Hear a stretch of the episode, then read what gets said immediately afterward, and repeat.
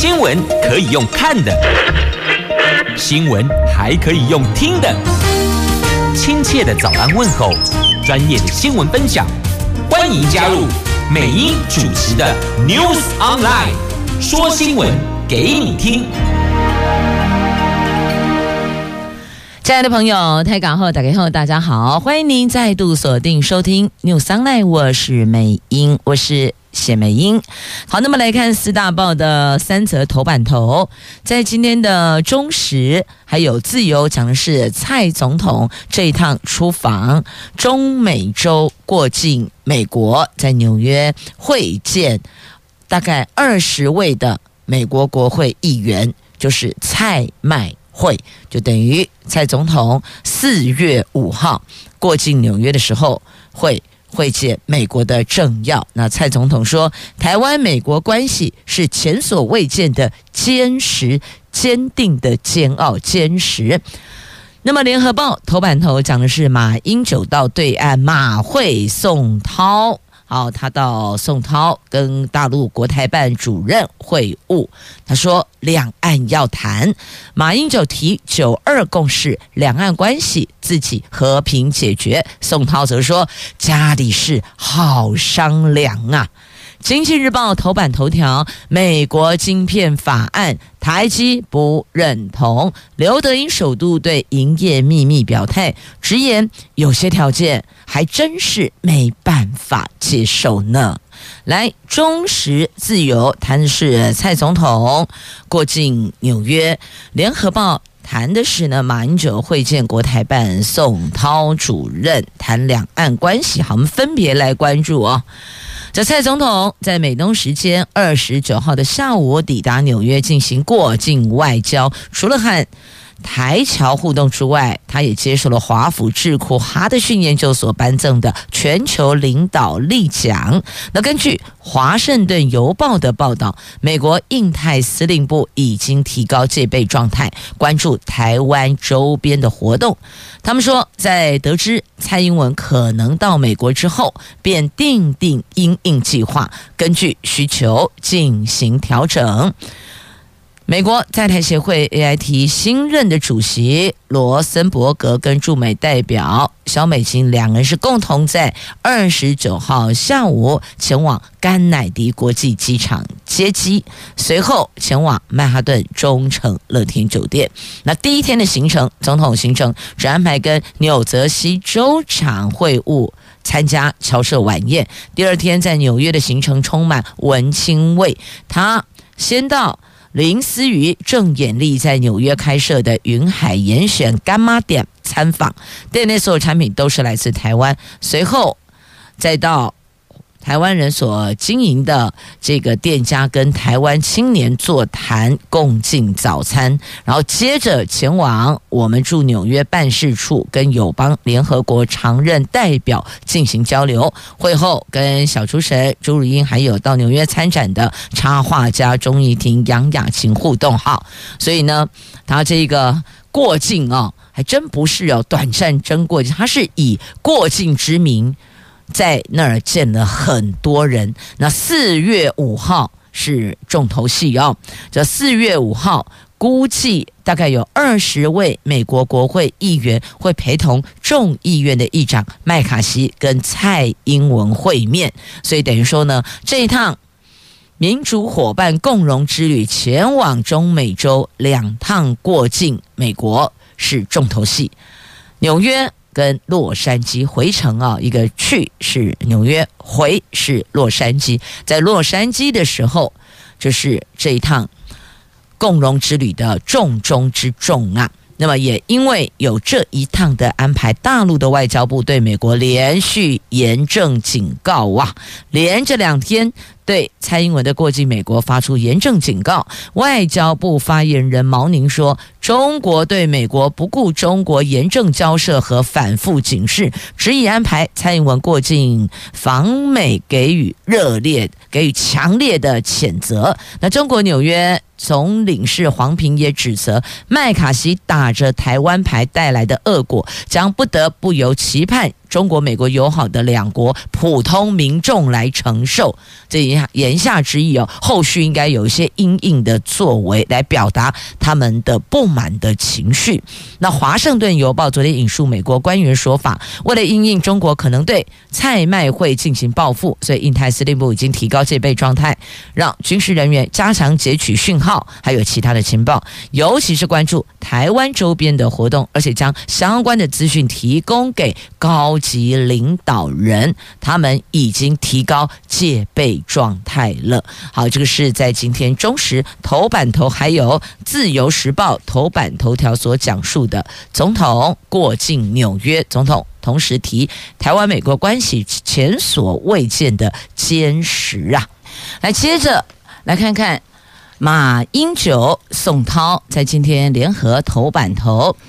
前总统马英九昨天下午在湖北武汉会见了中共中央台办主任，还有国台办主任宋涛。那宋涛转达中共总书记习近平对马英九的问候，还有充分肯定。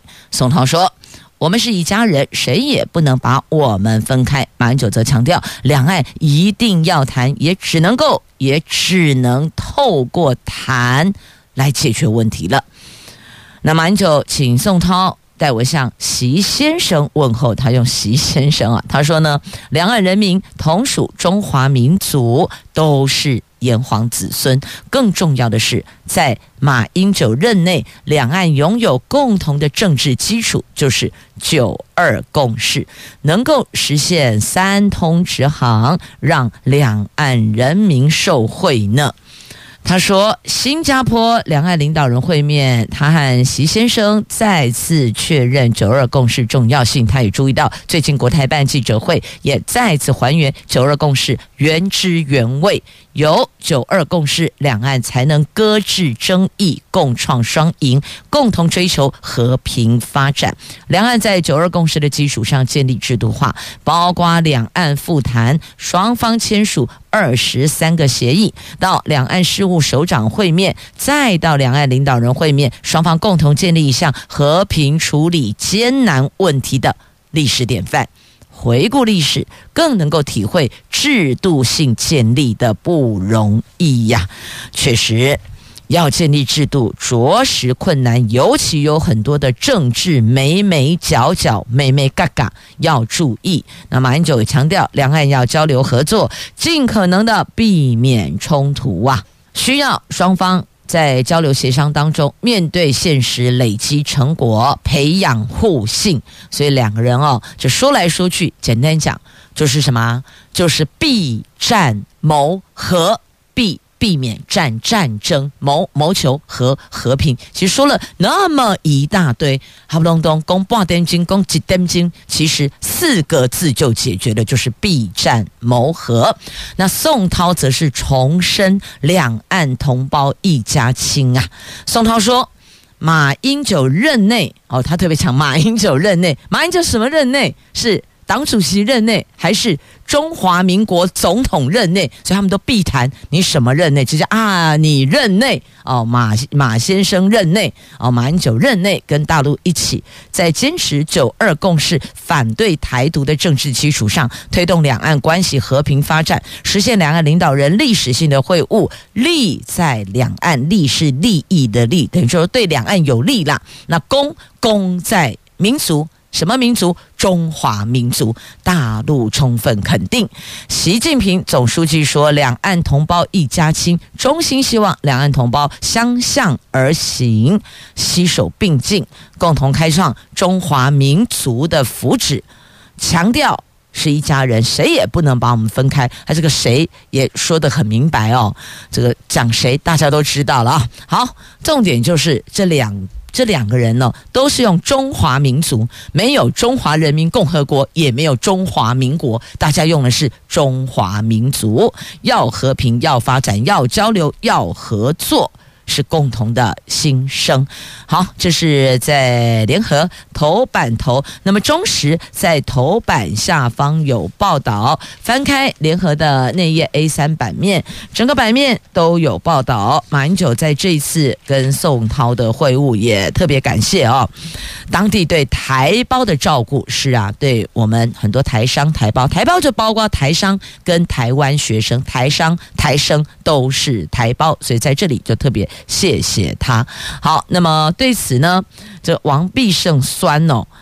那萧旭曾是隔空反呛，好，两个人就等于是说什么？这个那边有蔡总统，这边有马前总统，然后呢，第二阶看到了那里有王必胜，这里有萧旭曾，好，这是主将，然后呢，团队啊、哦、互打互呛，好，不管怎么说啦，我们要谋求的是。全体国人最大利益，不要战争，这肯定是全球心声。因为你要知道，现在不管是哪两个国家打起来，对全球经济都会有影响，何况是不止两个国家的事。阿内有了解不？因此，大伙都在重视，都在关注啊。好，所以亲爱的朋友，这里有蔡总统。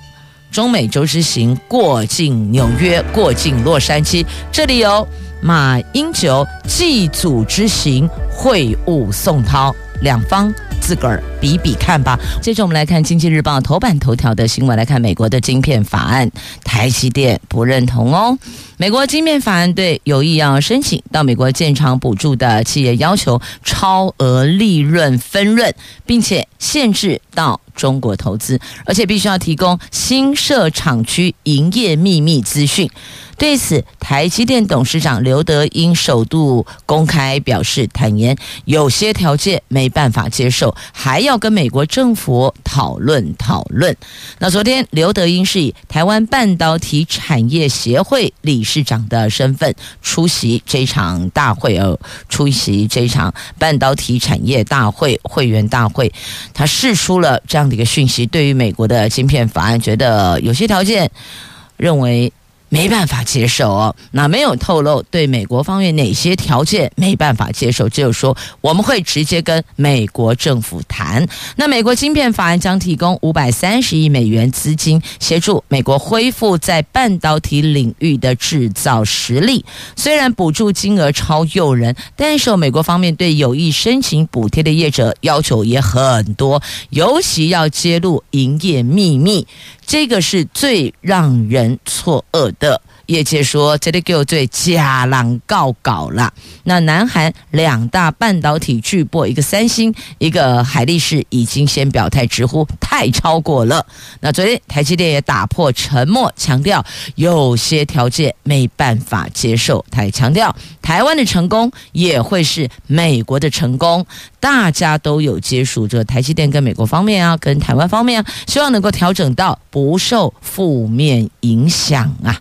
这是目前台积电对美国晶片法案所抱持的态度，所以后续发展如何，目前还未可知。那么对于哪些条件不能接受哦，并没有明讲，但一定都是跟营业秘密、营业机密有关的哦。那么接着来关心我们的台湾股市，清明连假前卖压宣泄告一段落了。那所以，请问。能不能够抱股过节呢？抱着股票过节呢？好，第一金投顾董事长陈义光认为，短期政策偏多，可以留意高值利率股、塑化的原物料、传统产业股，还有六千元现金概念股。那么，华南投顾的董事长楚强生则是认为，台湾股市气势强，而且轮动套牢。不必急着出脱，要押宝清明节后上涨行情，挑选基本面好、涨幅相对落后个股。好，这是两位投顾公司的董事长所给予的建议哦。那么清明连假前卖压宣泄告一段落，跟外资扩大买超一百零五亿，所以推升了我们昨天股市开高震荡收红，昨天上涨七十九点，收盘一万五千八百四十九点，站回五日线，成交量降至一个半月最低。一千八百八十五亿元。那么，综合四大名师的看法，连假之后，加权指数将挑战一万六千点。投资人可以适度的爆股过节，但是要注意长短线资金，还有考量个股的基本面。那族群以原物料、高值利率股优先关注啊。所以，这是专家。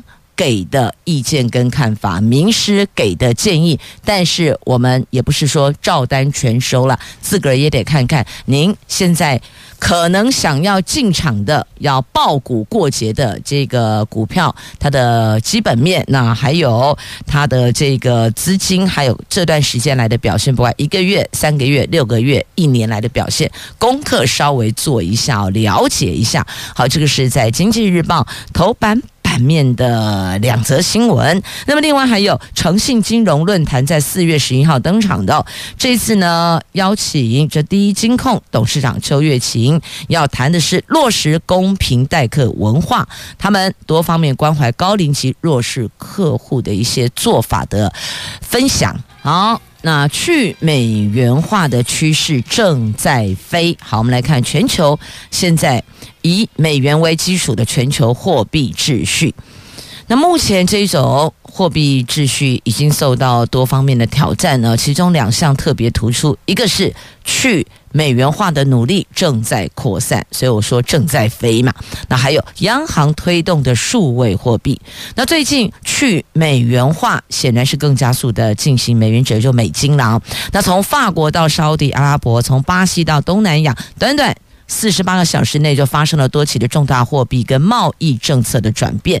首先是中国大陆跟法国的道达尔能源公司完成了第一笔以人民币进行结算的液化天然气交易。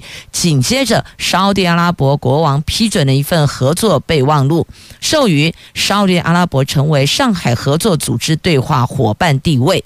其后，中国大陆跟巴西敲定以两国货币直接进行贸易结算的协议，最后则是东协十国财政部长跟央行开始展开放弃美元、欧元和日元的会议。所以现在是什么？我跟你交易，就我们两国直接用我们自己的货币去结算，不用再换到美元再换给你，你再换回来，换来换去，所以。这一场全球去美元化的趋势加速扩散呐。好，那么再来看一下利息利率的部分。美国的联准会主席鲍尔暗示，今年会再升息一次。他在二十九号与共和党籍众议员的一场非公开会议里被问到，今年还会再升息多少？鲍尔提到，上周决策会后公布的利率点状图，这个图表。这个图表显示的是联准会决策官员的利率预估落点，也就是呢，暗示今年预期还会再升息一次哦。今年度现在是三月底，等于说接下来的九个月当中呢，还会再升息一次，会不会升息两次？目前还未可知。但就现在所看到的这个图表显示，就是大概会再升息一次。后续发展还是得看全球的金融状态、经济体，看我们通膨怎么样啊？有没有 hold 住呢？接着我们来看《自由时报》头版版面的新闻。我们下一座的护国神山有可能是生医产业。这是陈院长陈建仁陈院长说的再生医疗法，还有再生医疗制剂条例，希望。这个会期能够通过。工商协进会昨天举办工商早餐会，首度将生技医业产业纳入提案讨论。行政院长陈建仁跟工商协进会的理事长吴东亮致辞的时候，都表达对生技医药产业的展望，期许生医产业能够成为我们台湾下一座的护国神山。陈建仁说呢，百年大义凸显生技医业产业的。重要性，也印证了对国安的重要战略地位。为了促进生技产业发展，推动新型医疗战略技术开发跟产业化，那么再生医疗法跟再生医疗制剂条例的草案已经送请立法院审议中，希望能够在这一次会期通过。与政府、民间共同打造下一座的护国神山呐、那吴东亮理事长说，这次早餐会是首度将生技医药产业加入提案讨论。积极邀请生医业者能够加入协进会，计划成立生技委员会。他们已经请来了生策会副会长杨盼直担任协进会的顾问，希望协进会能够成为业界跟政府的沟通桥梁啊。那么也很高兴跟政府在生医产业的愿景上面能够达成共识，也期许生医产业能够成为另外一座台湾的护国神山呐、那再来呢，也提出了五大面向建。也加速生技产业的发展呢。首先是政府在采购药物及医材的时候，应该要优先考虑国产货，就是要爱用国货，MIT Made in Taiwan。第二个是加速医药法规的审核程序。第三个是补助业者到国外参加大型生技展考察，媒介国内业者跟国外大药厂合作。第四个是鼓励国发基金和创投业者加大对生技产业的投资金额，那么地轨就是最后希望生技业者的海外投资也能够适用租税奖励措施啊，所以提出了这五大面向的建言，希望能够加速生技产业的发展呢。好，这是自由头版下方，那么再来看，同样在自由头版下方，哎呀，怎么会发生这样的事情呢？我们看到了有些这个老宅或是呃这个房屋进行修缮，那修缮工程有大有小哦，那有的甚至还有挖地基的都有，有修缮有新建工地都有，所以我们就发现哦，只要拎触笔盖表有施工的需求，通常邻居都会比较忐忑一点，就会提醒他你要注意安全哦，啊如何如何哦，谨慎小心，还有这个。不可以在这个安全措施上便宜行事等等，对吧？果不其然，又发生了。来看台中市的中区台湾大道一段两百九十九巷内的房子，昨天开挖地基的时候，他隔壁的他左侧的二楼老宅突然倾倒，很遗憾的是发生了。三人死亡的公安事故，有工人被砖块推挤到角落丧生，有工人来不及逃生被埋在地基下。所以这到底哪一环出了问题呢？右侧挖地基，左侧的百年老宅应声倒塌了。台中公安事故啊，是否认定意外主因是因为没有任何安全措施，已经开罚并且勒令停工。好，那问题是你开罚，你勒令停工，还是换不回那三条人命啊？对吧？所以要去了解到底实际发生事故的原因是什么。那包括了台中市府的都发局职业安全卫生署中区职业安全卫生中心，他们联合勘查现场没有钢梁斜撑等安全措施，所以给予勒令停工，并且各开罚一万八，还有三十万元。台中地检署将调查死亡工人的雇主，也就是营造厂商负责人是否有过失。致死等刑事责任呢？所以很奇怪，这开挖竟然没有钢梁斜撑，没有这些安全措施，而、不是摆明了要倒吗？这没有任何支撑，就就像我们我我们在我们看到人家这个营造厂啊，在开挖地下室的时候，他往下挖总要做挡土墙吧？你都没有做，那不帮了才奇怪嘞！所以我也想不透哎，这些人应该都比我们还要专业。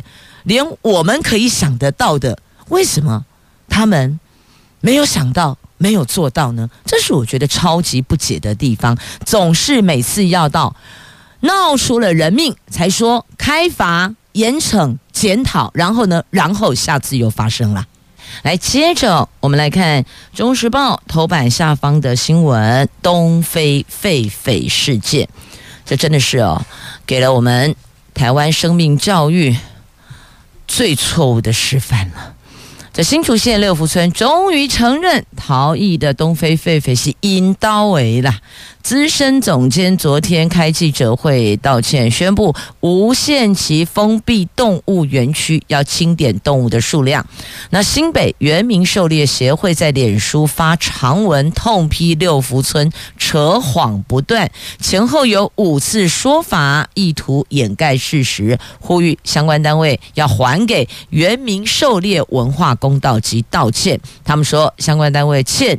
原住民狩猎文化一个道歉，要求桃园市农业局、新竹县农业处跟六福村还公道，因为你们的错误让原住民狩猎承担了不该承担的罪呀。那林务局局长林华庆说，不会再单方面相信六福村的盘点数字了，有。六福村的员工向媒体爆料说，狒狒的数量早就已经暴增到两百五十只以上了，根本就不是园区所说的一百五十六只。对此，六福村说一切必须等清查结果出炉之后才能确认呐。那今天会会同新竹县政府前往六福村对圈养的维组设施进行勘查，这是林务局的哦。林务局今天会和新竹县府。一起前往进行勘查，针对可能的漏洞跟缺失提出改善要求。那六福村什么时候再开放？目前没有时间表。整个园区最高主管都会惩处。好，那么再来看桃园市府跟新竹县府怎么说？因为呢，这原民狩猎就是新北原民狩猎协会要求。桃园市政府跟新竹县农业局，就桃园市农业局跟新竹县农业局哦，还有六福村要还给他们公道哦。那对此，桃园市政府说，事件已经进入司法调查，等司法厘清事实，针对六福村该负的责任会做相应的处置。那新竹县农业处则说，已经要求六福村在三十一号下班前，就是今天哦，今天下班前要提出动物意识说明，收到回复之后才能开罚，但受依野保法最高一。只能处五万元的罚锾呐。那农委会主委陈其仲说，六福村并没有主动申报狒狒逃脱，会要求新竹县政府直接依法开罚。好，这说了这么多，都说要罚罚罚，然后全部剑指六福村。但是呢，这个新北原民狩猎协会要求的是。桃园市农业局、新竹县农业处、六福村要还他们公道哦。他要求是这这个结果呢？这三个被点兵点将的，当然六福村现在安静啊，少说话，就多说多错哦，少说少错。那么被要求要还公道的，然后全部。都直接指六福村，我们会开罚你，我们会厘清状况之后予以开罚。哎，好像跟这新北原民狩猎协会要求的有一点点出入了哦。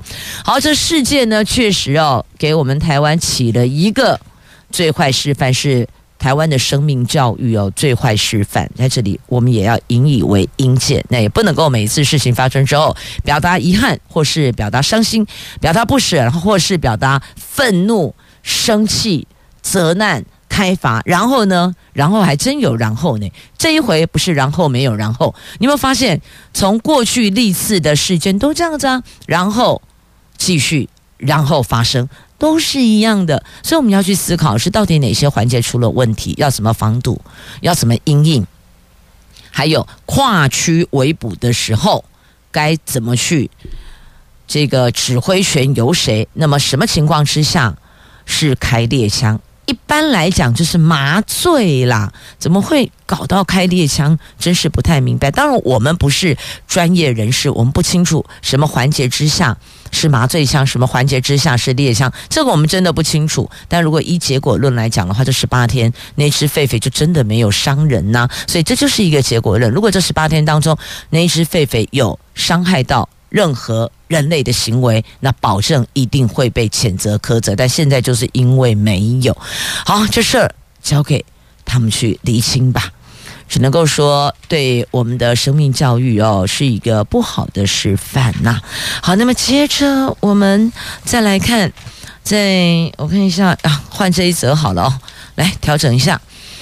我们进到联合报的。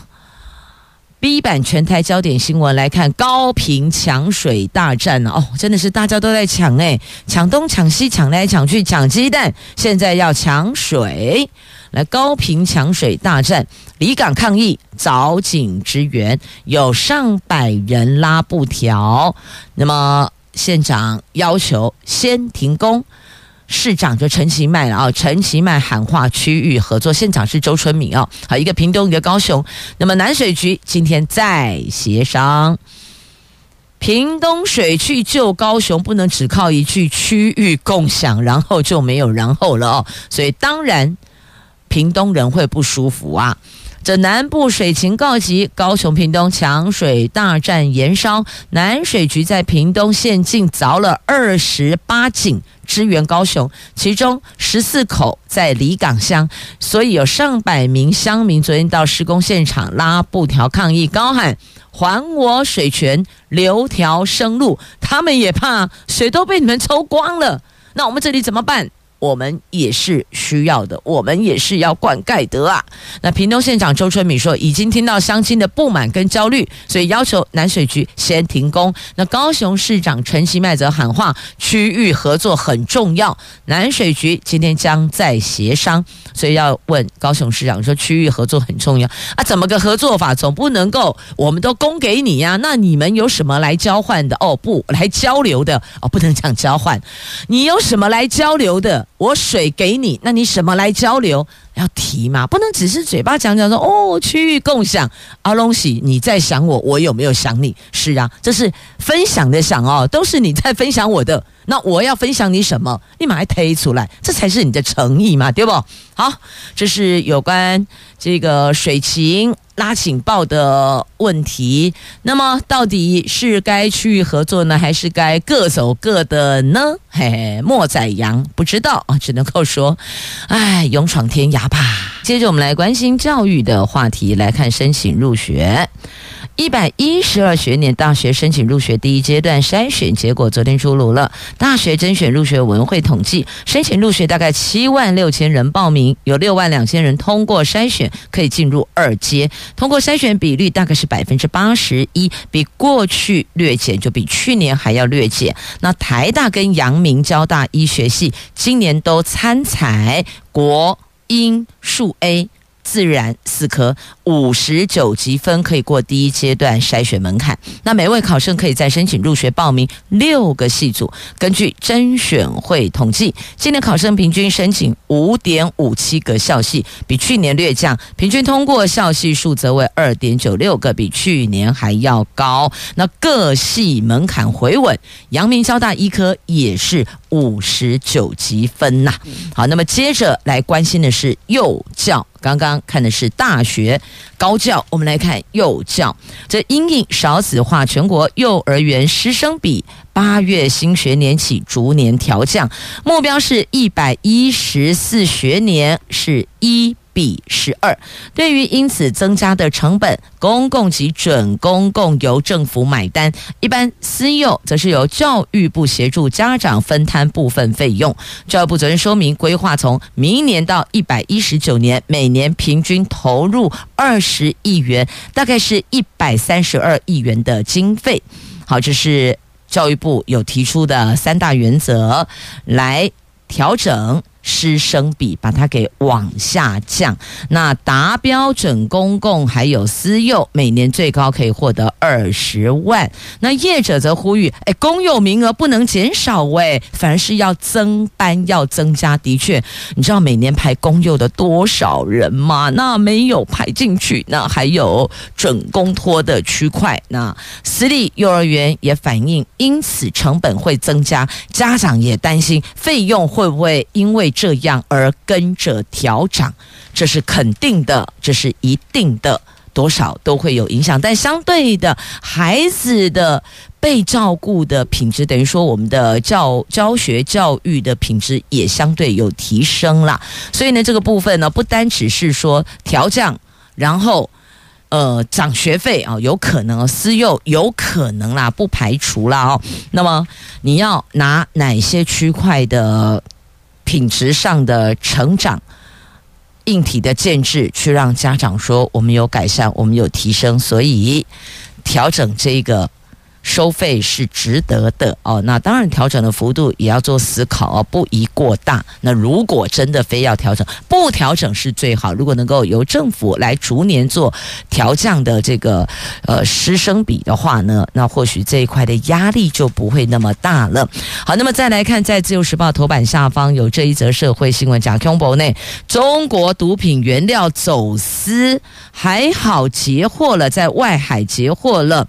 这可以治四百公四百三十公斤的毒品，哎，市价值四点三亿元。那专案人员将持续的溯源追查，这是渔船、快艇护堵，就护着运毒，那海巡去追捕才破获的。继续再来关心接下来五天连假，清明连假明天开始哦。那今天。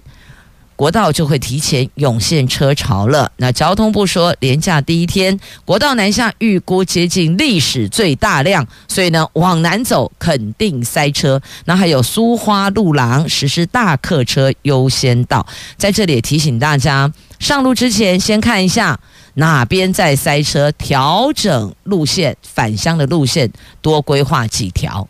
有时候因应状况变化，及时做调整哦。这其实上路之前用 Google 最方便，那 Google 就看哪边塞车，红线这一条不能走，立刻改走其他道路，改道行驶啊。那也要提醒大家哦，就如果塞车，精神很重要，开车的人不只是把酒就重要诶。